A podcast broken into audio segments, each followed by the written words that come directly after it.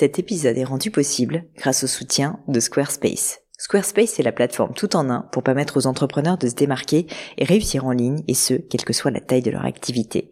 Pourquoi est-ce que j'ai choisi Squarespace comme sponsor du podcast? D'abord parce que je sais qu'ici vous êtes très nombreux à entreprendre, avoir un podcast ou un projet qui nécessite d'être valorisé sur un site web. Et que Squarespace propose des outils vraiment simples d'utilisation pour avoir un site beau, propre et efficace en un minimum de temps. Quelques exemples de fonctionnalités, des templates de sites web personnalisables et adaptatifs pour créer des sites beaux et design en un temps record. L'outil email, le nerf de la guerre pour développer votre activité et communiquer avec vos clients. Ou encore leur outil SEO intégré pour émerger sur Google sans être un produit métier. Alors si vous voulez donner à votre business toutes les chances de se développer, je ne peux que vous recommander d'aller sur le site squarespace.com. En plus, Squarespace vous offre moins 10% sur votre première commande de site web ou de domaine avec le code Pauline. N'hésitez pas et rendez-vous sur squarespace.com, code Pauline.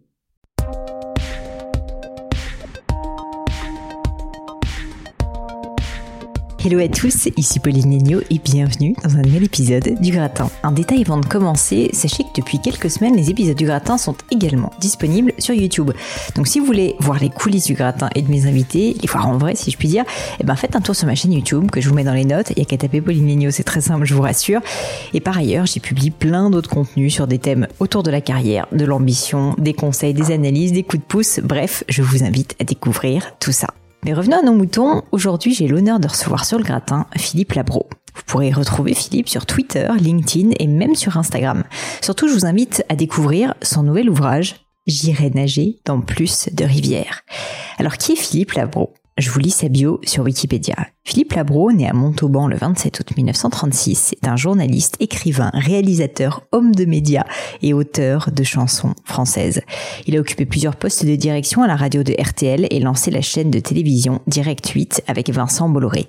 Il est l'auteur de plus d'une vingtaine d'ouvrages.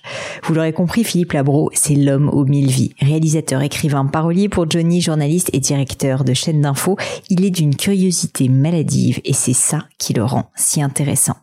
Aventurier dès son plus jeune âge, il aime croquer la vie à pleines dents et multiplier les projets. Chez lui, l'éclectisme est devenu un art et j'ai trouvé passionnant de comprendre au travers de ses mots pourquoi il avait refusé le diktat de la spécialisation.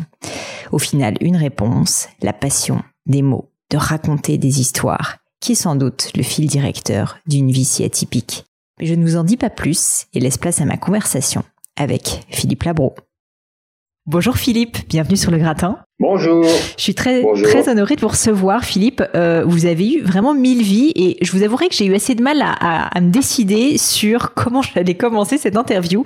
Euh, et du coup, j'ai décidé d'attaquer en parlant de littérature parce que c'est un sujet, euh, je crois, qui nous rapproche un peu. Moi, je suis une ancienne littéraire aussi. Notamment, je sais qu'en plus, vous êtes en pleine promotion, si je puis dire, de votre livre. Et donc, euh, je voulais en parler. Euh, est-ce que vous pourriez, pour les personnes qui nous ont nous ont tout simplement commencé à nous écouter, qui ne connaîtraient peut-être pas encore votre œuvre, nous parler de ce dernier livre qui est sorti. Alors, il s'appelle J'irai nager dans plus de rivières, qui est un vers extrait d'un poème d'une inconnue américaine qui elle-même s'était inspirée d'un poème similaire de George Louis Borges, et qui dit ceci Si je devais revivre ma vie, j'irais commettre encore plus d'erreurs. Je grimperais plus de montagnes, je danserais plus de danses, je mangerais plus de fraises, j'irai nager dans plus de rivières. Et j'ai trouvé ça beau parce que positif d'abord, euh, appelant à toutes sortes de recommencements, puisque mon livre se termine même sur le recommencement, et aussi et surtout parce que le mot rivière pour moi est un des plus beaux, un des plus beaux de la langue française. Il rime avec lumière, et surtout, la rivière pour moi c'est le mouvement, c'est la vie. C'est une limpidité, et ça roule, ça coule, et il se passe toutes sortes de choses. Or, ce livre, c'est un peu une rivière. Il y a des gros cailloux au milieu de la rivière, ce sont les portraits, les rencontres. Il y a, du gravier, ce sont les citations. J'ai parsemé le livre de citations que j'ai extraites de mes carnets Moleskine depuis toujours.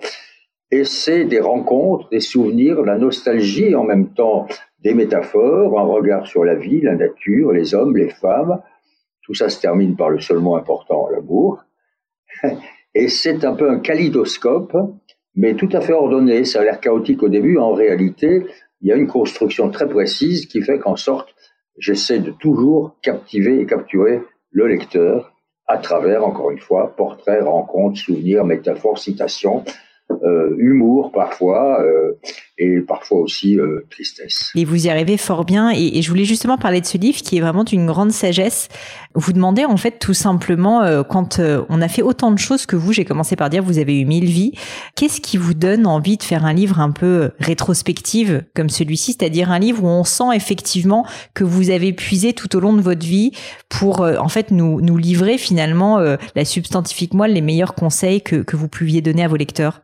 Bah, c'est un peu un aboutissement. J'en suis à mon 25e livre. J'en ai encore, à mon avis, beaucoup d'autres sous la plume, rassurez-vous. Mais c'est un moment comme ça. Je, ça faisait un moment que je travaillais sur mes Moleskine et je voyais toutes ces citations et je me suis mis à les classer par ordre politique, amour, nature, famille, euh, cinéma, chanson. Et je me suis dit qu'au fond, ça signifiait un tableau, un petit kaléidoscope de ce que j'avais vécu, mais pas seulement moi, ma génération. Parce que dans ce livre, je ne parle pas forcément de moi, je parle des autres, des personnalités, des événements, des rencontres, de tout ce qui a fait le sel d'un demi-siècle. Donc c'était le moment pour moi, c'est arrivé au bon moment. C'est toujours pareil, hein, c'est ce qu'on appelle le timing. C'était le moment de l'écrire, je, le nourrissais en moi depuis très longtemps, et j'ai décidé de, de, le construire comme ça, comme au fond, on peut construire un film. C'est un montage. Il y a des séquences, des arrêts, des interruptions, il y a une rythmique qui est en, qui est en partie construite à travers ce qu'on en parlera peut-être de mes, mes, chapitres que j'appelle J'emporterai, qui sont toutes sortes d'énumérations de, de toutes sortes de petites choses, qui sont le sel de la vie, le sel de nos vies. Et tout ça a fait que c'est un, c'est un, on peut pas appeler ça un roman, encore que ma vie est une sorte de roman. Mais toutes nos vies sont des romans, ma chère. toute vie est un roman. C'est un récit, c'est un essai, c'est une promenade, c'est une rivière. Voilà. Justement, Philippe, euh, je suis très intéressée par euh, la manière dont vous écrivez vos livres. Comme vous dites, vous en êtes à votre 25e, c'est pas peu dire, et, j'espère effectivement qu'on en aura encore beaucoup d'autres. Euh, et en fait, je voulais revenir avec vous, si, si, si vous en êtes d'accord, sur votre processus d'écriture. Et en plus, on pourrait faire le parallèle aussi avec les processus d'écriture en musique, par exemple, ou pour des scénarios de cinéma, parce que je sais que vous êtes absolument sur tous les tableaux. Je voulais vous demander, est-ce que vous pourriez nous dire, quand vous vous mettez à écrire, finalement, à quoi ressemble votre vie, à quoi ressemblent vos journées? C'est-à-dire que si on pouvait essayer de visualiser en tant qu'audience euh, néophyte qui n'a pas l'habitude justement d'être écrivain, de se dire comment est-ce que vous vous y prenez? Est-ce que vous êtes euh, euh, vraiment de ces personnalités écrivains qui allez vous enfermer pendant plusieurs semaines, plusieurs mois pour écrire tout d'un trait? Est-ce qu'à l'inverse, c'est quelque chose que vous faites au fil de l'eau? Est-ce que vous avez besoin donc de solitude? Est-ce que vous êtes extrêmement méthodique, concentré? On sent que les livres sont très structurés. Voilà, si vous pouviez me parler un petit peu de votre processus d'écriture pour qu'on comprenne d'où vient l'inspiration et comment vous arrivez à la traduire ensuite en mots. Alors le processus euh, dépend de mon processus même d'existence, c'est-à-dire que je ne suis pas qu'un écrivain qui tous les matins dans sa robe de chambre et dans ses pantoufles prend son stylo, écrit tranquillement pendant quatre heures, déjeune et recommence à écrire. Je suis un homme de médias, je bouge, j'ai des amis, j'ai des réseaux, euh, j'ai une famille, j'ai des petits-enfants. Donc tout ça existe aussi. Et pour, il faut caser, si j'ose dire, hmm. les plages d'écriture dans une vie très remplie. J'ai une émission de télévision hebdomadaire, euh, j'écris plusieurs chroniques hebdomadaires, j'ai un, un rendez-vous de vidéo sur le site du Point qui m'occupe aussi, ce qui veut dire que je reste dans le courant central de l'actualité et de la vie, la vie à Paris, mais pas seulement à Paris. Et donc, il faut trouver les, les plages d'écriture. Je les trouve essentiellement les week-ends, pendant les vacances, et puis très tard la nuit. Mais je n'écris pas tous les jours. Il peut m'arriver de poser le manuscrit, d'attendre huit jours et de le reprendre. C'est pas gênant parce qu'entre-temps, ça mûrit, un peu dans ma tête et quand je relis ce que j'ai écrit, évidemment, je barre, je corrige et je rewrite et je recommence. Et c'est un processus un peu comme euh, tisser sa toile, sauf que parfois vous vous arrêtez de tisser et vous hmm. allez travailler sur notre toile. Alors, donc c'est essentiellement quand même, dans les, sessions d'écriture, c'est deux ou trois heures à peu près. C'est, il faut que j'ai la lumière. Je peux pas écrire, enfin je peux écrire n'importe où, c'est pas la question, mais j'aime écrire. Quand je, quand j'écris dans la journée, je ferme les rideaux et j'allume les lampes. Il faut qu'il y ait de la lumière. Il faut que j'ai la sensation d'être dans la nuit. Parce que pour moi, l'écriture, je l'associe à une notion de nuit. Pourquoi? Notion de solitude, vous parliez de solitude, de silence, d'isolation et d'inspiration. L'inspiration, c'est quelque chose qu'évidemment on ne contrôle pas, c'est-à-dire que par moment, je l'ai souvent dit, et je suis pas le seul, Faulkner l'a écrit bien mieux que moi, vous avez l'impression qu'il y a au-dessus de votre épaule quelqu'un qui vous hmm. dicte, qui écrit à votre place. Dans ces cas-là, il faut évidemment laisser aller l'écriture et, suivre cette espèce de, deuxième voie qui est dans votre qui est dans votre dos. Ça peut durer un ou deux ans parce que encore une fois, il y a des arrêts, il y a les vacances, il y a les voyages, il y a tous les événements de la vie. Je ne me donne pas un calendrier. Néanmoins, j'ai appris, grâce au journalisme, qu'il faut avoir des contraintes. Il faut quand même se dire, bon, tu vas faire à peu près 2 à 300 pages et tu vas t'arrêter dans 6-8 mois. Il faut au moins quand même se donner ce qu'on appelle, oui, un cap et ce qu'on appelle en journalisme le deadline, la ligne de hmm. bord. C'est-à-dire que quand je faisais des grands reportages pour euh, les grands journaux de l'époque, François ou Paris Match ou même pour euh, les stations de télévision et de radio, il y avait toujours la notion qu'il y a une heure précise à laquelle il faut livrer. Donc je me donne quand même ça. Mais pour réfléchir à la méthode, j'ai acquis depuis les années maintenant une certaine aisance technique. Donc, ça m'est pas très difficile d'écrire, ça vient assez facilement, c'est assez fluide. Euh, encore une fois, limpidité, c'est la, rivière. Mais je réécris beaucoup. Je fais un premier jet, je le donne à Anne Boy, qui est ma collaboratrice, elle tape, je renvoie le texte, et là, je réécris beaucoup, beaucoup. Je fais à peu près l'équivalent pour un manuscrit de cinq ou six versions. Cinq ou six versions. Ah, Mais attends, version.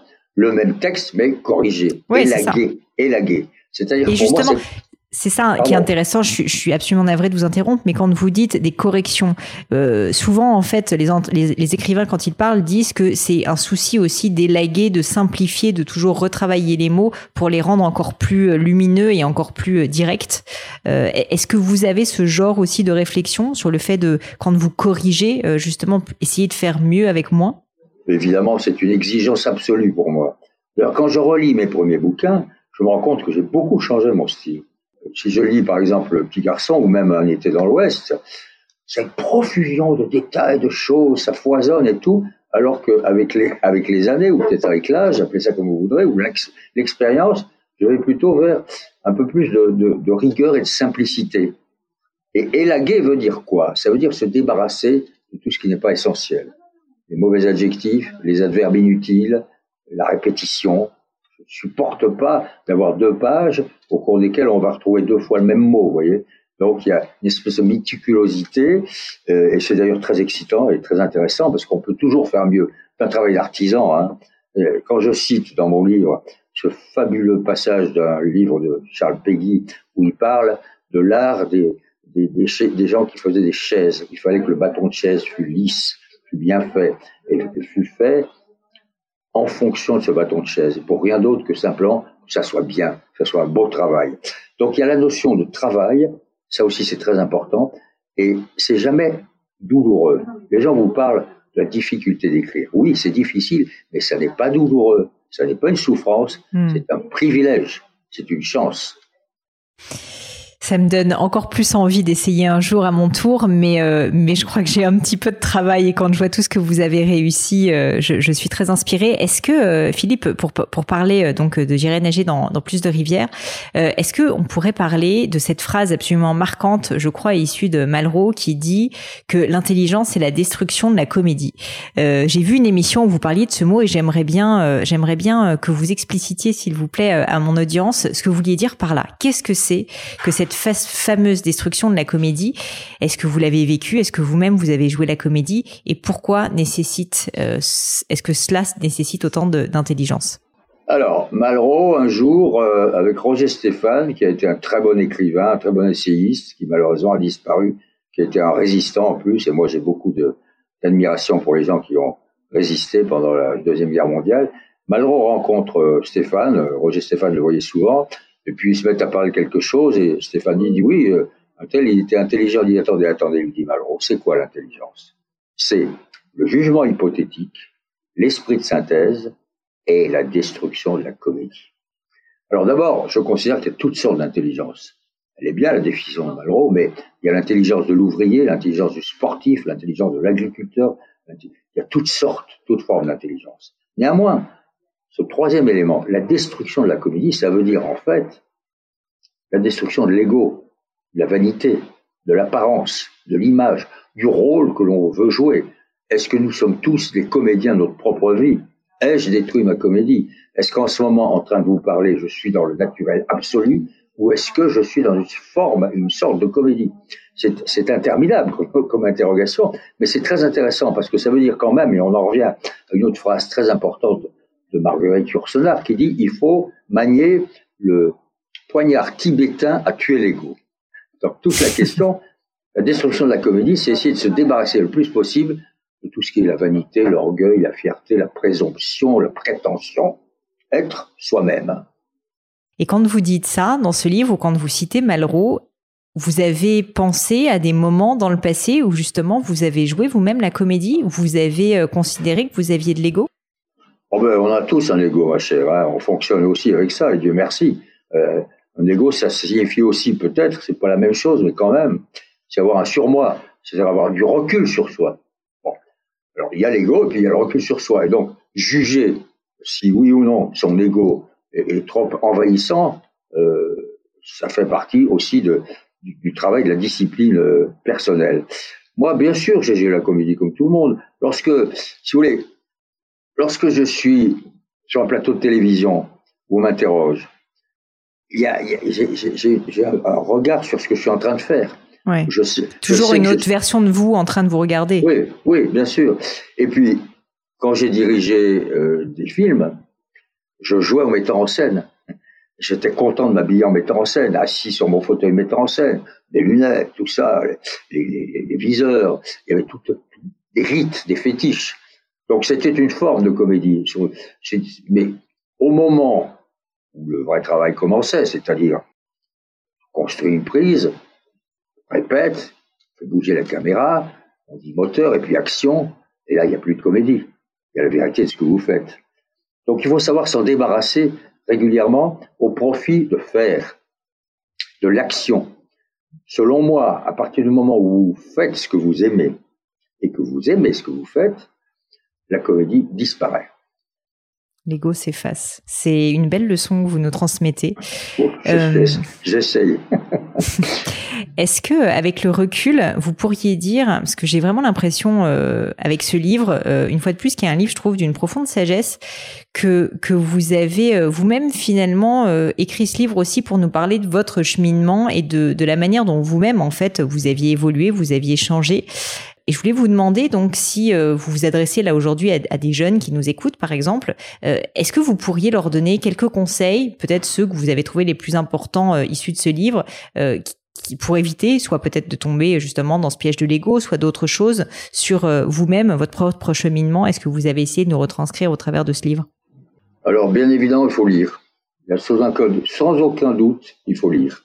C'est très bien les réseaux sociaux, c'est très bien les caméras, les télés, les séries télévisées, tout ce que vous voulez. L'image qui a d'ailleurs envahi nos univers et le cinéma, pour lequel moi j'ai une admiration et une adoration, n'empêche que la lecture des grands classiques, des inconnus, la lecture, une nouvelle, un gros bouquin, un petit bouquin, un grand écrivain, d'un inconnu, d'un américain, d'un sud-américain, d'un français, les lectures vous enrichissent vous apprennent un certain nombre de choses.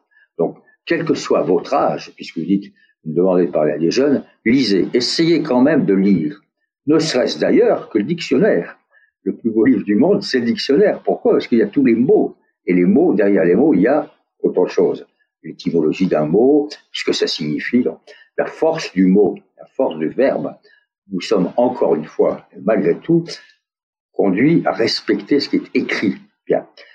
Mais ça suffit pas. À votre âge, à l'âge de la jeunesse, il faut être près de la vie. Il faut pas s'enfermer. Il faut aller vers les autres. Il faut aimer les autres. Il faut écouter les autres. Il faut être curieux des autres.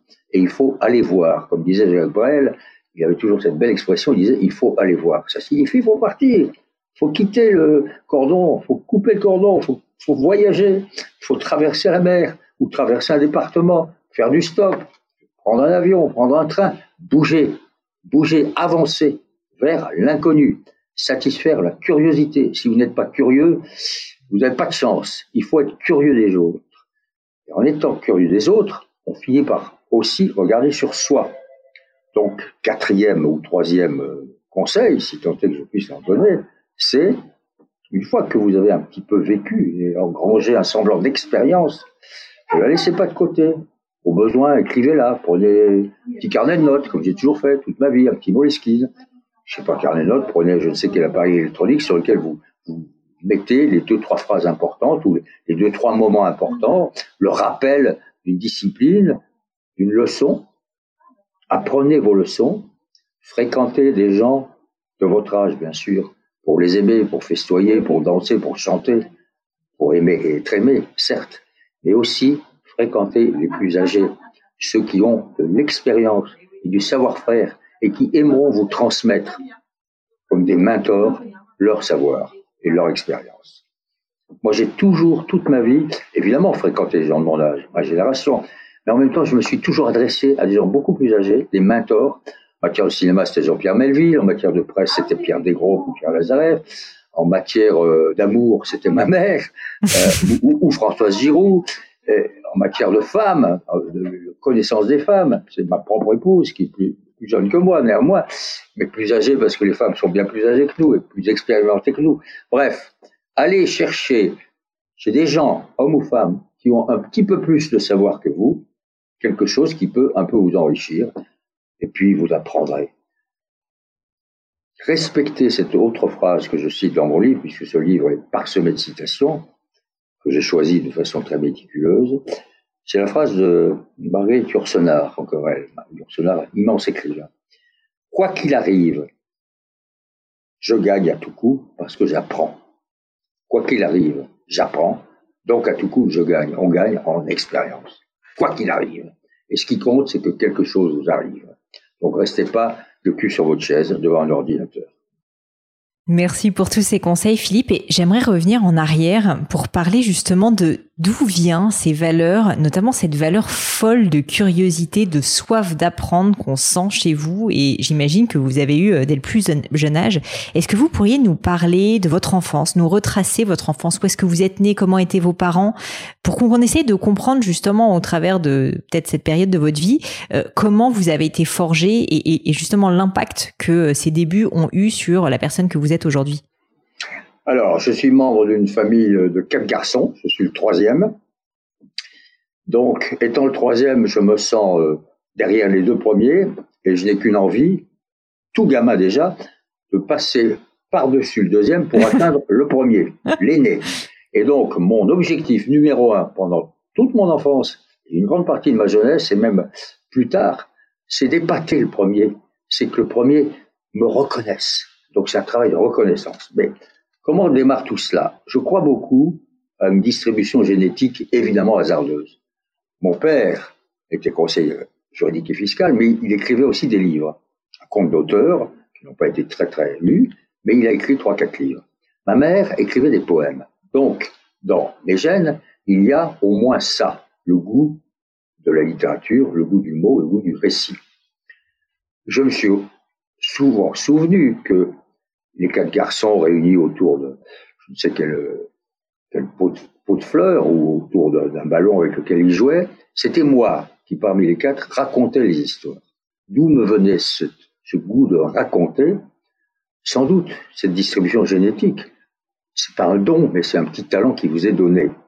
Toute la, toute la question pour moi a été de l'exploiter, ce talent. Car j'étais nul en classe, à part en français. On disait bon en français. Ben oui. Et puis j'ai eu la chance d'avoir, euh, vers l'âge de 10-11 ans, un professeur de lettres qui s'appelait Max, Max Primo, qui était mon premier vrai mentor, qui m'a, qui nous a emballé la, la classe dans laquelle nous étions en nous faisant connaître la littérature, la poésie, qui sortait complètement d'ailleurs du programme qui devait euh, nous, nous instruire, le programme de, l'aide de sixième, c'est pas forcément excitant. Et lui, il allait dans hmm. tous les sens. Ça allait de, Verlaine à Hugo, de, de Ronsard à, euh, Fitzgerald. C'était et, et, cet homme m'a donné le goût et l'envie d'aller plus loin dans l'écriture. Donc, très très rapidement, vers euh, l'âge de 15 ans, poussé par ma mère qui aimait me pousser vers d'autres aventures, j'ai été candidat à un journal, un journal de jeunes, que faisait le Figaro à l'occasion du Salon de l'enfance. Et pendant trois semaines, nous étions des lycéens et lycéennes qui ont été sélectionnés pour fabriquer ce journal. On ne faisait pas seul, il y avait des aînés. Et ces aînés, c'était des journalistes, bien sûr, des pros, qui nous ont appris comment on faisait. Et moi, ça m'a tellement passionné que j'ai même évidemment raté mon bac cette année-là, j'ai redoublé, parce que je m'étais embarqué en accompagnant les autres journalistes. Donc tout ça est venu petit à petit, le goût du mot, le goût de la chose vue, la chose vécue, le terrain, puisque j'allais sur le terrain avec eux, le terrain dans les rues de Paris, hein, pas des grands reportages. Et tout ça a fabriqué petit à petit donc un besoin, une envie, un désir d'être reconnu, de m'exprimer et d'aller voir. Alors, ce qui est très étrange, c'est qu'on est quatre, et je suis seul à avoir reçu ça. Il n'empêche que mon, frère cadet, le, cadet Jacques, architecte, Grand Prix de Rome, mon frère aîné a fait toute sa vie dans la communication, et mon quatrième frère, ingénieur conseil. Donc on a tous quand même été formés dans un cocon, disons, de, non pas d'intelligence, mais disons, de réflexion. De culture, de réflexion. De culture. Ça a joué, j'ai eu cette chance-là. Et ma deuxième chance, et c'est là où les valeurs euh, existent, c'est que mes parents, pendant l'occupation, pendant la Deuxième Guerre mondiale, ont été des justes. Ce qu'on appelle les justes parmi les nations, c'est-à-dire ce sont ces Français, il y en a beaucoup, hein, qui ont aidé, qui ont hébergé, qui ont caché des Juifs. Mes parents ont hébergé pendant très longtemps, pratiquement les trois ou quatre années de l'occupation, des Juifs qui fuyaient Paris pour aller traverser, Montauban étant pas loin de, des Pyrénées, la, frontière espagnole, et pour ensuite s'évader vers le Maroc et peut-être vers les États-Unis. Et donc papa et maman ont été des justes. Et nous, évidemment, on était gamins. Moi, j'étais bébé pratiquement. On comprenait pas ce qui se passait. Simplement, on nous l'a appris peu à peu après. Et j'ai eu des témoignages de gens qui ont été sauvés par mes parents, qui ont fait que je me suis toujours donné comme exemple cet homme et cette femme qui ont pris des risques inouïs. Parce que ce faisant, ils risquaient et leur vie et celle de leur garçon. Bien sûr. Et je me suis toujours demandé, qu'aurais-je fait à leur place? Est-ce que j'aurais eu ce courage ou cette inconscience? Était-il inconscient?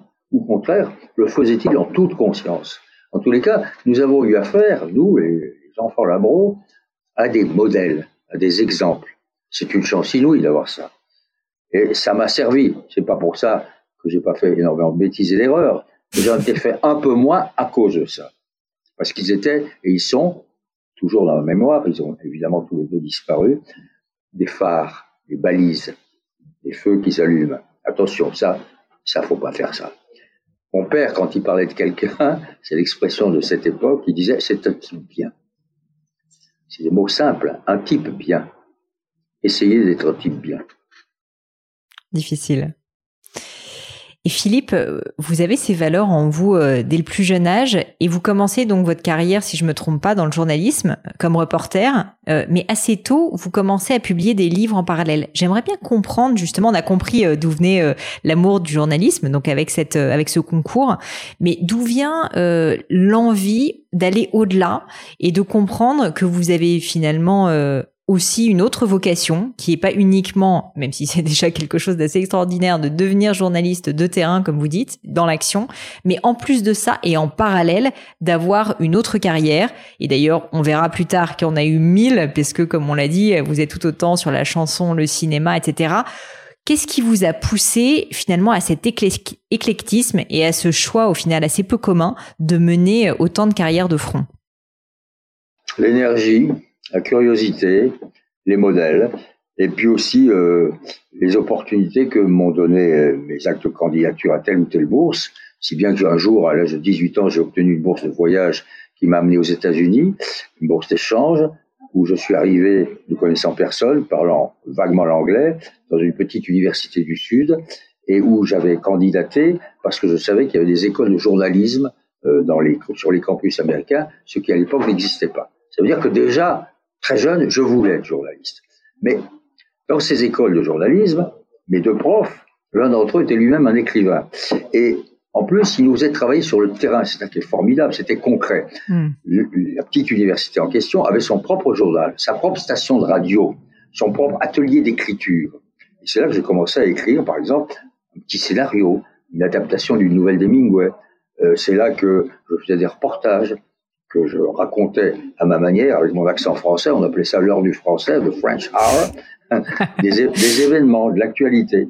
Donc, le goût de, de l'expression du journalisme a débouché forcément sur une autre envie, c'est d'aller plus loin en disant, mais et si tu inventais aussi, si tu ne faisais pas simplement que rapporter ce que tu as vécu, mais inventer. Donc petit à petit, je me suis dirigé sous l'influence de mes lectures et du cinéma et des scénarios de films vers la fiction. Mais ma fiction a toujours reposé sur du vécu. J'ai écrit donc une bonne vingtaine de livres. Cinq d'entre eux racontent mon enfance, ma jeunesse, mon voyage aux États-Unis, l'étudiant étranger, 15 ans, euh, un début à Paris, euh, un été dans l'Ouest. Ça repose sur ma vie, mais l'idée, c'est d'inventer à partir de ce que vous avez vécu. Je vous donne un exemple. J'ai écrit un livre qui s'appelle 15 ans, qui raconte premier amour inassouvi, bien sûr, inachevé, insatisfait, d'un jeune lycéen pour une jeune fille qui a trois ans de plus que lui. Je suis simplement parti d'une vision que j'ai eue quand j'étais jeune lycéen sur un trottoir d'une jeune fille vêtue pardon, d'une robe un peu mauve et qui avait quelque chose de lumineux et de fascinant. Je ne l'ai jamais rencontrée. À partir simplement de cette vision qui est restée dans ma tête, un jour, je me suis mis à écrire 15 ans. Oui, mais vous partez de quelque chose et vous en faites une fiction. Quand je raconte en l'étudiant étranger mes années, mes deux années d'études aux États-Unis, je raconte des éléments vrais, vécus, mais en même temps, j'ajoute de la fiction. Toute une aventure avec un shérif qui me suit de près parce qu'il se rend compte que je fais des choses pas tout à fait normales. J'ai jamais vécu ça. Simplement, un jour, j'ai croisé un shérif à cause d'un petit accident de voiture que j'avais eu. Et simplement, la vision de ce gros shérif là, sur le bord de la route, avec ses pistolets à la ceinture, son grand chapeau, la commission là-bas, c'est pas dans les films, c'est dans la vie, a fait que beaucoup plus tard, quand j'ai écrit Les tueurs étrangers, tout un chapitre repose simplement sur ce souvenir de cet homme et vous inventez à partir de votre vécu. Tous les écrivains font pas ça. C'est ma méthodologie à moi. Donc petit à petit, ça, ça s'est accumulé. Quand je suis rentré en France à l'âge de 20 ans, j'ai fait du journalisme, j'ai travaillé pour la radio, ensuite pour des journaux, mais j'avais toujours envie d'aller plus loin et de signer. De raconter des histoires. Oui, de raconter des histoires. Alors je l'ai fait ensuite avec des courts-métrages, de cinéma, avec des scénarios, mais en même temps, parallèlement, euh, j'ai attendu d'avoir euh, l'expérience de la guerre d'Algérie pour ensuite raconter cette expérience, raconter ma génération à travers cet événement majeur qui est une guerre qui fait que vous êtes face des réalités les plus essentielles, les plus cruciales. Et j'en ai fait mon premier roman qui s'appelle Des feux mal éteints. Et puis à partir de là, les autres ont suivi. Mais entre chaque roman, comme je vous l'expliquais tout à l'heure, je faisais aussi d'autres choses. Alors d'où vient tout ça? Ça vient de l'énergie. Je suis habité par une très grande énergie et puis par une envie de dire, une envie de faire, une envie d'exister et d'être écouté et reconnu. Non pas pour la notoriété ou la gloire, je m'en fiche, mais pour simplement se dire qu'on n'a pas fait ça pour rien. Il y a des gens qui vont vous lire, il y a des gens qui vont aller voir le film que vous avez fait. On ne travaille pas pour des salles vides. On ne fait pas un film pour une salle vide et on n'écrit pas un livre, on ne publie pas un livre pour qu'il reste sur les rayons d'une librairie. On, souhaite que le public, les inconnus, les anonymes, hommes et femmes, se retrouvent peut-être plus ou moins dans ce récit, dans ce film, et donc vous suivent. Quelque chose que je trouve très intéressant, c'est que vous savez, aujourd'hui, on dit très souvent pour réussir dans la vie, il faut se spécialiser, il faut se discipliner, il faut vraiment aller droit au but et vraiment faire une seule chose. Et vous, Philippe, pourtant, vous avez vraiment tout, enfin, très bien réussi. Et pour autant, justement, vous avez refusé ce cadre qui vous a finalement, qui vous aurait peut-être euh, empêcher d'être aussi libre. Et donc j'ai vraiment cette sensation que au-delà de l'énergie, il y a une notion fondamentale chez vous qui est l'amour de la liberté et de et de, de cette curiosité dont on parlait. Quel est votre point de vue au sujet de de, de cette idée selon laquelle euh, il faut justement ne pas se conformer euh, à un cadre qui est celui qu'on veut souvent euh, nous imposer, d'avoir une réussite simple, efficace, en allant uniquement dans un sens, puisque vous êtes l'exemple même d'un éclectisme réussi. Alors voilà, ça s'appelle l'éclectisme. Vous avez raison d'employer le terme, c'est très précisément ça. Qu'est-ce qu'un éclectique? C'est quelqu'un qui effectivement s'essaye dans un domaine assez large. Dans mon sens, dans mon domaine, c'est la communication. Mais dans la communication, il y a quoi? Il y a l'écriture, la télé, la radio, le cinéma, même la pub. J'ai aussi fait des, films de pub à une époque. Bon, dans ce domaine-là, l'éclectique va d'un moyen d'expression à un autre, sans doute parce qu'il n'est jamais satisfait de ce qu'il vient de faire. Donc, il va ailleurs, et puis il revient. C'est des allers-retours. L'éclectique, c'est quelqu'un qui veut toucher à beaucoup de choses. Il y a cette expression touche à tout. C'est une expression que je n'aime pas parce qu'elle a quelque chose d'un peu péjoratif. Ah oui, il touche à tout. Ben non, on touche pas à tout. On touche à un certain nombre de choses. On les touche. On sait que là-haut, il y a une barre qu'on ne pourra pas franchir, qui est celle de vos modèles. Euh, quand vous avez en écriture euh, Balzac, Victor Hugo, Proust, Kafka, qui vous voulez, Hemingway, vous savez très bien que vous n'y arriverez pas. Toute la question, c'est quand même d'essayer et de trouver sa propre longueur On espère quand même y arriver. Ben, on fait tout pour au moins exister. Et donc l'éclectique, euh, c'est le contraire du spécialiste. Si vous avez tout d'un coup une vocation, une passion précise pour un sujet, la médecine, le sport, la politique, l'économie, alors oui, je peux très bien comprendre qu'on se spécialise et qu'on ne fasse que cela. Mais moi, j'étais, je suis ce qu'on appelle un généraliste. C'est-à-dire que j'ai toujours, c'est le journaliste qui m'a apporté ça, aimé, dans une année de journalisme, par exemple, aussi bien couvrir, c'est ça l'expression couvrir un événement, un mariage princier à Londres, la reine Elisabeth, un déraillement euh, euh, dans le sud de la France, euh, le voyage de Khrouchtchev en France que De Gaulle rencontre au cours de plusieurs cérémonies, euh, un fait divers, euh, un prix Goncourt, l'obtention d'un prix, comment ça se passe, Rouen, le monde qu'il y a, le généralisme, c'est-à-dire aller dans tous les sens, aller taper à la porte des commissariats pour savoir si sur la main courante, il n'y a pas quelque chose qui peut vous intéresser. Ça vient de, oui, du, fait que je suis très curieux et que pour répondre, si vous voulez, la phrase que je cite dans mon livre, qui est la plus, la plus typique de qui je suis, c'est Paul Valéry qui disait J'ai beau faire, tout m'intéresse. Alors, il y a beaucoup de choses qui m'intéressent. Il y en a sur lesquelles je suis nul. Je suis très mauvais en mathématiques, je suis très mauvais en sciences, je suis très mauvais donc même en, science-fiction, par exemple, j'arrive pas à lire la science-fiction. Bon, il y a des domaines dans lesquels je sais que je suis pas bon. Ceux dans lesquels je sais que j'ai un semblant de savoir-faire, et surtout de désir, alors là, je fonce. Et le tout, c'est de le savoir quand on est bon et pas bon. Au moins, apparemment, vous y avez réfléchi. Bah, non, mais on est bon ou pas bon, c'est pas la question. La question, c'est de faire. Et d'aimer faire ce qu'on fait. Et faire ce que l'on aime. Et moi, j'ai eu cette chance-là. Je me suis jamais ennuyé. Et je ne m'ennuie jamais dans ce que je fais, dans ce que j'écris, dans ce que je peux construire.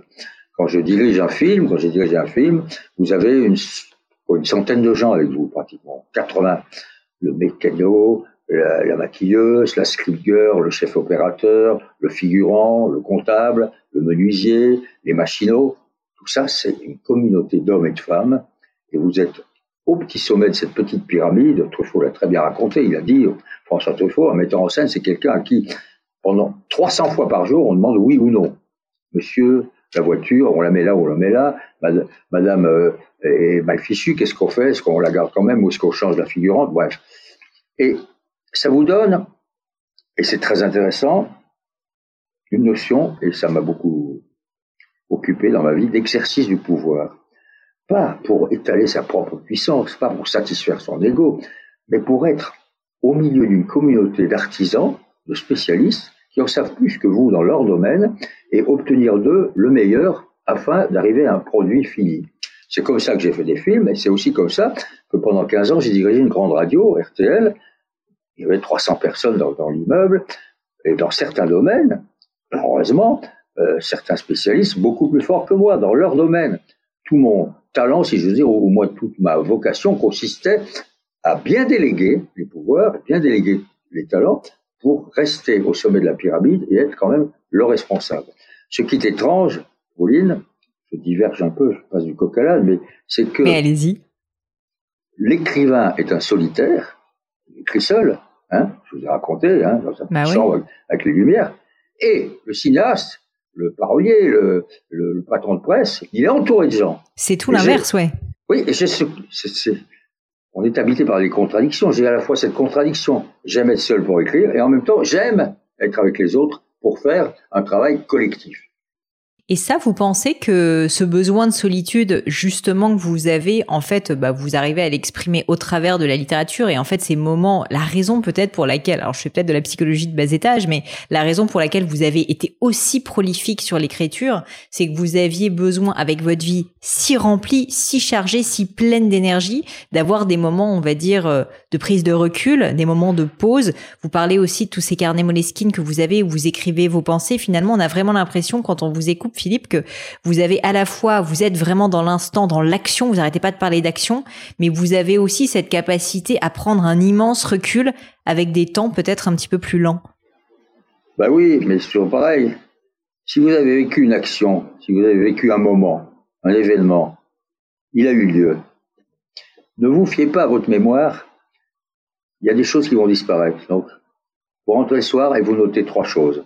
Et vous réfléchissez à ce que vous avez vécu et vous en faites un semblant, sinon de pensée, du moins de réflexion. Donc, mon idée, et j'ai ça aux États-Unis d'ailleurs, c'est que l'action n'est pas incompatible avec la réflexion. Au contraire, l'action nourrit la réflexion. Alors évidemment, Pascal dit euh, tout le malheur des hommes, c'est qu'ils quittent leur chambre, alors qu'ils devraient rester chez eux. Je ne suis pas d'accord. Il y a un moment donné il faut être dans la chambre, c'est sûr, avec Pascal, et réfléchir. Mais il faut être aussi dehors, dans la vie.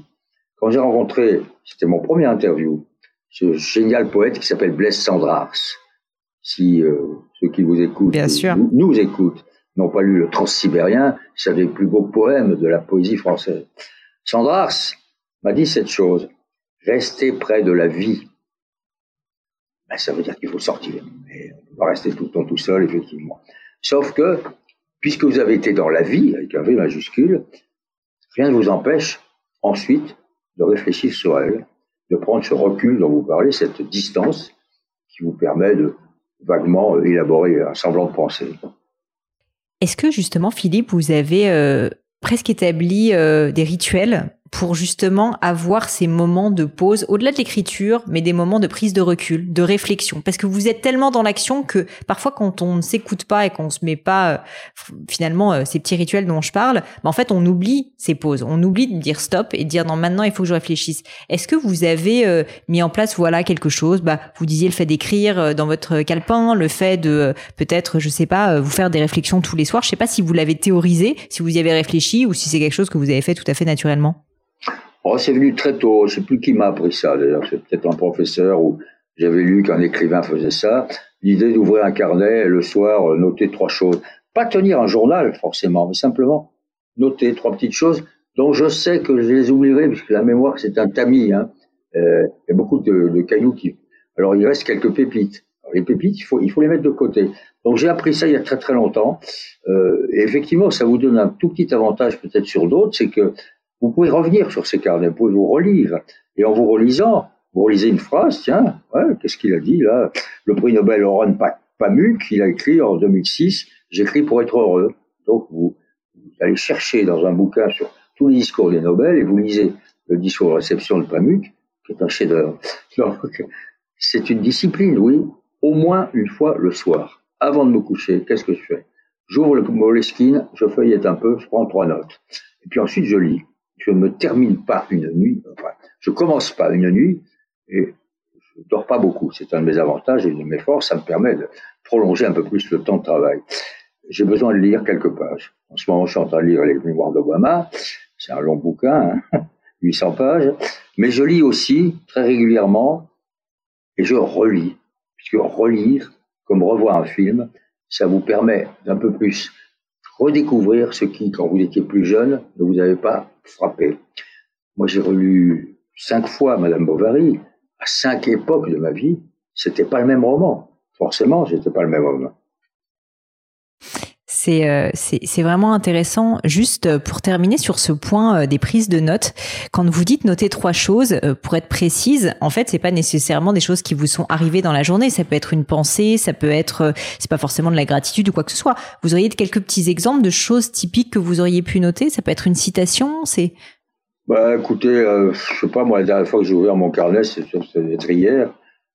j'ai noté euh, deux, trois souvenirs que j'avais d'un garçon qui vient de mourir, qui s'appelait Jean-Louis Servan-Schreiber, qui était un grand homme de presse, c'est lui qui a inventé l'expansion, qui a inventé le journal Lire, qui a racheté un journal qui se vendait à 70 000 exemplaires, qui s'appelait Psychologie, qu'il a vendu à 700 000 exemplaires. C'est un, grand, hein, le frère du célèbre Jean-Jacques Servan-Schreiber. Donc Jean-Louis, c'est ma génération, on a à peu près le même âge.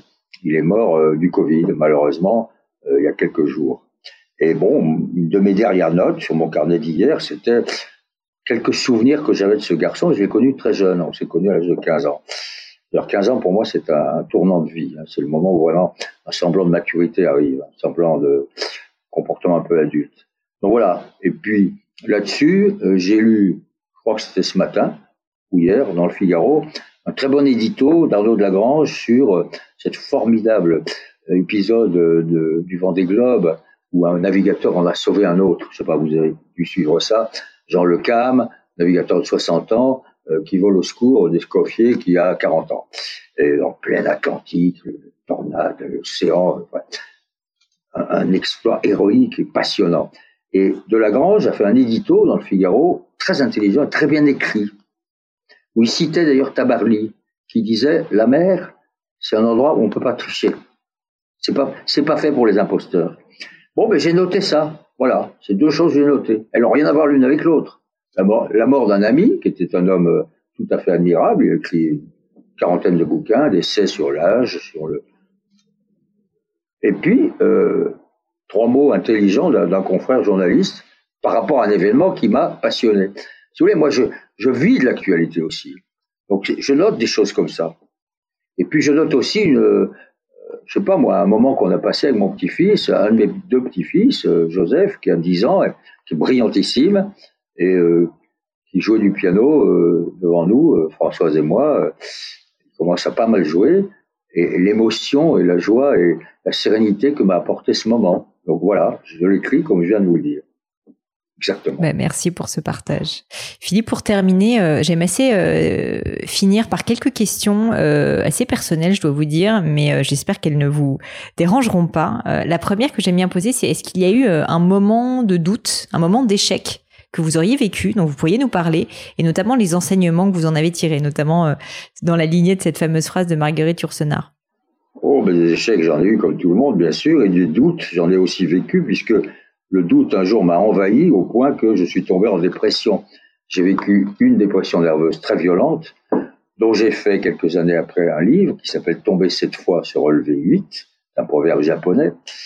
Et puis, euh, ce doute m'avait envahi au point que j'étais même plus capable de marcher d'une chambre à l'autre dans mon appartement. J'avais perdu toute estime de moi. Je me dépréciais à un point inimaginable. C'était venu par une série de circonstances qui ont fait que j'ai reculé devant un obstacle et que je me suis mis à douter de moi-même.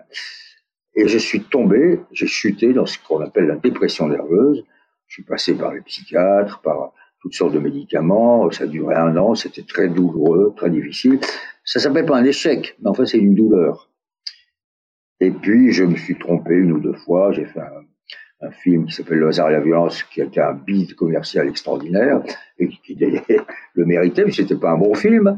Voilà, euh, j'ai écrit un, de mes livres qui s'appelle Rendez-vous au Colorado, qui n'a pas bien marché du tout, donc on peut considérer ça un échec. Euh, j'ai fait une rechute de ma dépression cinq ans après la première. J'ai vécu une euh, traversée médicale très très sérieuse pour un problème pulmonaire à Cochin, où j'ai été en réanimation, où j'ai rencontré la mort. Tout ça, c'est pas des échecs, mais enfin, c'est les moments durs, les moments terribles d'une existence. On en a tous d'ailleurs. Vous savez, la vie, c'est pas une ligne droite comme ça, une ligne continue. Ça fait comme ça. Hein. Il y a des ruptures, il y a des hauts et des bas. Euh, le succès ou le bonheur n'existe pas plus longtemps que le malheur ou, l'échec. Mais de tout cela, j'ai toujours tiré une leçon. Encore une fois, c'est la phrase de Yourcenar. Quoi qu'il arrive, j'apprends. À tous les coups, je gagne. Je gagne en quoi? En réflexion et en expérience. Et surtout en connaissance de soi. Parce que quand vous sortez d'une dépression, Pascal, encore une fois, notre grand penseur, a dit il existe un bon usage des maladies. Réfléchissez à cette phrase. Quand vous sortez d'une maladie, vous essayez de prendre la leçon de cette maladie. Pourquoi ai-je été comme ça? Qu'est-ce qui m'est arrivé? Et comment ai-je pu en sortir? Donc, qui suis-je? Donc, si vous vous connaissez un peu mieux et que vous acceptez avec vos défauts, avec vos failles, avec vos faiblesses, eh ben ça va mieux. À partir de l'instant où vous acceptez, vous commencez aussi à mieux comprendre les autres. Voilà, donc c'est les circonstances, euh, les événements, euh, les erreurs. Je suis trompé sur un certain nombre de gens qui m'ont trompé. J'ai moi-même trompé. J'ai eu un premier mariage qui s'est terminé dans un divorce catastrophique. Euh, la vie n'est pas une ligne continue. Philosophe, écoutez cette phrase et pour vous, le bonheur est un astre volage.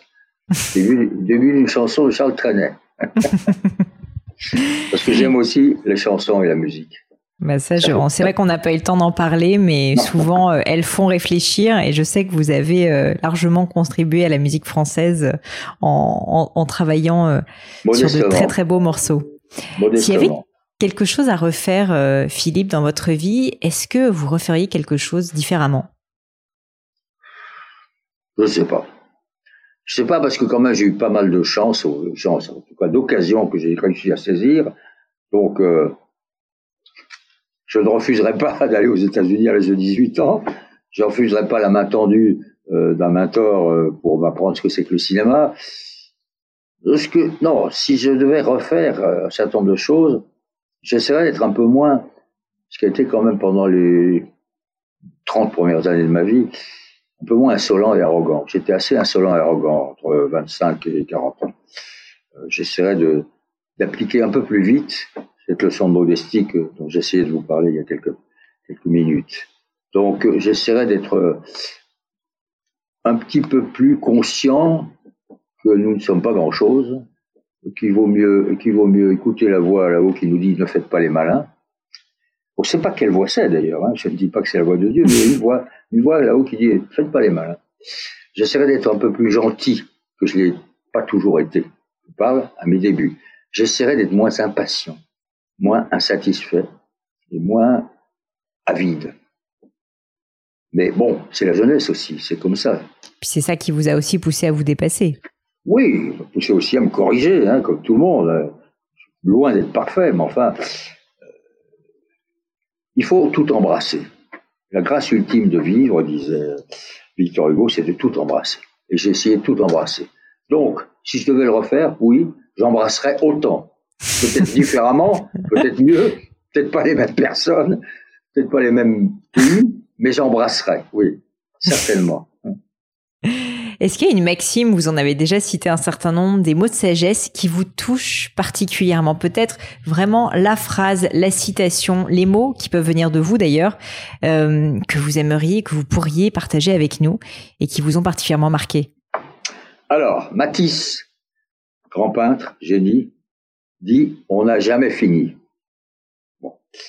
Ensuite, Jacques Chardon dit Les femmes ont sur l'existence des informations qui nous échappent. J'aime beaucoup celle-là. ben, elle est géniale. Et il a raison. Les femmes en savent beaucoup mieux que nous, puisqu'elles ont la vie, elles portent la vie, elles donnent la vie. Et ça leur confère un sens du pratique, du pragmatique et du tragique et une, maturité que nous n'avons pas. Bien. Et la troisième phrase qui concerne aussi les femmes, parce que les femmes jouent un rôle capital dans ma vie et surtout dans ce livre. Une femme qui n'a pas peur des hommes leur fait peur. Simone de Beauvoir. Puis il y en a beaucoup d'autres. Hein. Mon patron Pierre Lazareff, un jour, je viens le voir, j'étais énervé par son entourage, ça allait pas bien François, le grand journal de l'époque. Je monte dans son bureau et je lui dis Pierre, vous êtes entouré de cons il me regarde, sévèrement d'ailleurs, parce qu'il m'aimait beaucoup, mais là, tout d'un coup, il devient sévère et il dit, mais, Philippe, j'aime aussi les cons. Une phrase géniale. D'abord parce qu'on est toujours le con de quelqu'un, tous plus ou moins cons à un moment donné. Ensuite, ça voulait dire, écoutez, on peut aimer beaucoup de gens, ils n'ont pas besoin d'être très intelligents, pas besoin hmm. d'être euh, euh, férus de science. Vous pouvez les appeler des cons, mais moi je les aime aussi. C'était une leçon d'humilité extraordinaire. Voilà, j'ai quelques phrases comme ça à votre disposition.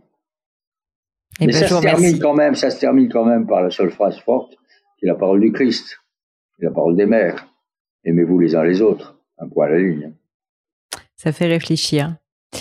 J'ai deux dernières questions pour vous, Philippe. Une qui est pas facile, je vous préviens. Est-ce qu'il y a une croyance que vous avez qui, en fait, est assez controversée?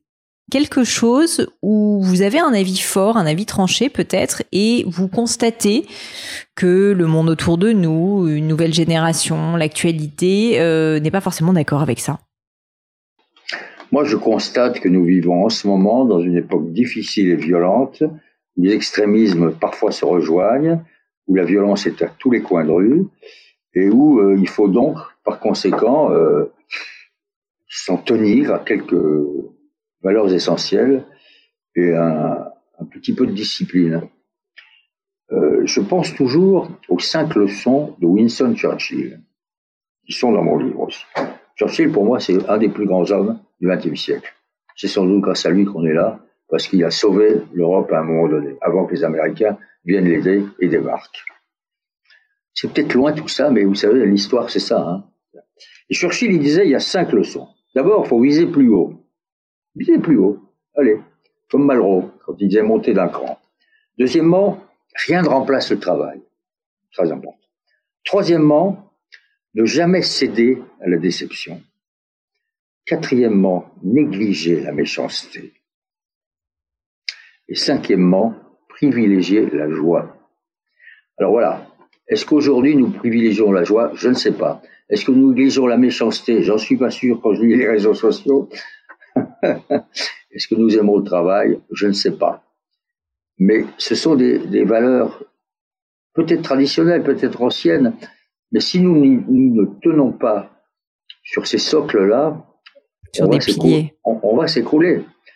Donc, parallèlement, je continue de m'émerveiller devant l'inventivité des hommes, même au milieu de tout ce chaos actuel, parce que je pense qu'on est dans une période très chaotique et, très dangereuse, il existe quand même cette capacité de s'adapter, d'inventer, de créer.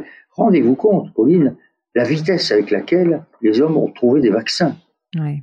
Hein, ah oui, c'est fou. À peine, à peine six mois, même pas.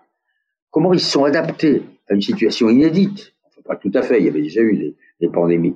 Il y avait déjà eu des vaccins. Mais là, pour trouver les vaccins, parce qu'il y en a plusieurs, et on verra lequel est le bon, mais toujours est-il qu'il y, y a, le travail de l'homme, son adaptabilité, sa capacité de faire face à un problème qu'on croyait impossible et à faire avancer et à progresser tout en, et c'est là où est la contradiction humaine, continuant de détruire la planète. Parce que les, les, 17 000 kilomètres de forêt d'Amazonie qui viennent de brûler, c'est pas génial. Hein Est-ce que ça compense le génie du vaccin? Je ne sais pas. Mais c'est toujours, c'est toujours pareil. Hein qui l'emporte sur la balance? Le bien Oui, nos contradictions nous rattrapent, ça c'est sûr. Volontiers, oui. Mais la vie est faite de contradictions. La vie, la vie est contradictoire. Et, les civilisations euh, sont mortelles. Philippe, ma dernière question, je pense qu'elle va vous parler parce qu'en fait, euh, moi-même, je suis une euh, littéraire euh, d'origine. Je suis comme vous, j'étais nulle en maths et plutôt forte en français. J'ai fait des études entièrement littéraires. Et donc, la question que je pose toujours, c'est est-ce qu'il y a un livre qui vous a particulièrement touché, marqué, que vous pensez que le monde devrait lire parce qu'il apporte quelque chose d'unique, en tout cas vous a apporté quelque chose dans votre vie d'absolument marquant? Évidemment votre livre, euh, J'irai nager en plus de rivière, mais aussi peut-être un autre livre qui vous, vous a euh, changé. Bah, c'est une question très difficile, Pauline, parce qu'il y a une forêt. Un seul, c'est difficile. Une forêt de livres. une forêt de livres. Dans cette forêt, c'est très difficile d'aller chercher l'arbre. Mais oui, je sais. Le grand chêne. Si c'est le, grand chêne, c'est Victor Hugo. C'est Les Misérables. Moi, j'ai lu Les Misérables très gamin. J'ai évidemment relu dix fois. C'est une somme extraordinaire de vie, d'expérience, de réflexion, de portrait. C'est fabuleux. Hugo, c'est fabuleux. Bon, il y a Hugo, sans aucun doute. Il y a aussi un livre auquel je tiens beaucoup, c'est le bloc-notes de François Mauriac.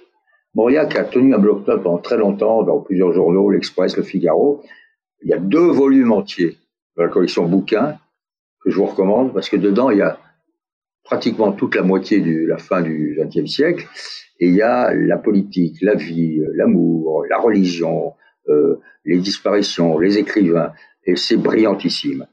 Bon, mais c'est pas le livre majeur. Le livre majeur, c'est peut-être tout simplement le dictionnaire. Je pense que c'est une bonne idée. On me l'a jamais dite et honnêtement, ça me donne quand on pense à analyser les mots, on on se rend compte qu'en fait on les comprend peu et qu'ils sont euh, beaucoup plus puissants en général et profonds qu'on ne le pense. Endormez-vous avec le dictionnaire. Tous les soirs, feuilletez un peu le dictionnaire, vous découvrez des choses. Philippe, euh, je vous remercie mille fois pour votre temps. Je vous remercie d'avoir accepté cette interview en plus à distance. Je sais que c'est moins agréable que de se voir en vrai, mais c'était euh, c'était admirable et vous avez merveilleusement bien joué le jeu. Euh, je j'aimerais donc inviter évidemment toute l'audience du gratin à vous suivre, notamment à découvrir donc votre nouveau livre qui est actuellement en librairie. Les librairies étant ouvertes en plus, il faut en profiter. Donc j'irai nager dans plus de rivières. Et si on veut vous suivre, Philippe malgré tout sur le monde du web. Euh, je crois que vous avez quand même, euh, euh, vous êtes quand même présent sur certains réseaux, si je me trompe pas. Je, je, butine un peu, je butine un peu sur Twitter. Je dois avoir à peu près 15 000 abonnés. Donc de temps en temps, j'envoie des petits tweets. certains sont bien reçus, d'autres mal reçus. Ça, c'est le problème du réseau social. Mm. Je fais une fois par semaine pour le site du Point, le Point FR, une petite chronique vidéo qui dure trois minutes.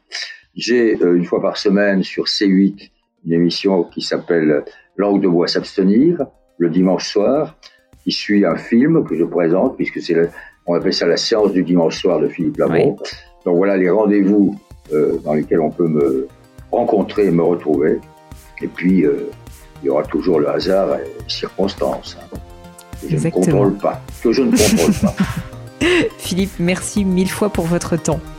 Je vous en prie. Je vous embrasse. Et voilà, fini pour aujourd'hui. J'espère que l'épisode vous a plu. Merci d'avoir passé tout ce temps avec moi. Et quelques petites choses avant de vous quitter. D'abord, si vous cherchez les notes de l'épisode avec toutes les références, bah, c'est simple, allez directement sur le blog du podcast. Donc c'est www.le-du6gratin.fr. Vous trouverez normalement toutes les infos dessus.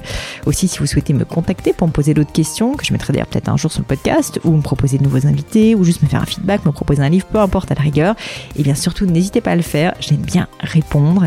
D'être assez active sur les réseaux sociaux et en particulier sur LinkedIn et sur Instagram qui sont mes deux réseaux sociaux de prédilection. Donc sous le pseudo Pauline Legno tout attaché, c'est très simple.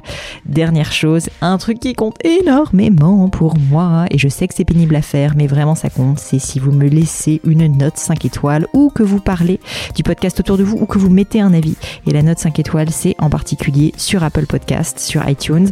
Pourquoi? Bah, Parce que c'est là qu'il y plus d'écoute, et avoir des notes, en fait, permet de donner plus de visibilité au podcast. Donc vraiment, vraiment, n'hésitez pas. Et si on est si nombreux aujourd'hui à écouter le gratin, euh, à faire partie de cette communauté, bah, c'est grâce à vous, et justement à toutes ces personnes c'est plus de 3000, 4000 personnes qui ont à chaque fois pris le temps de mettre des notes. Donc ça m'aide beaucoup et merci à eux. Comme à chaque fois, vraiment un grand, grand merci de m'avoir écouté jusqu'ici. J'espère que l'épisode vous a plu et je vous dis à très bientôt.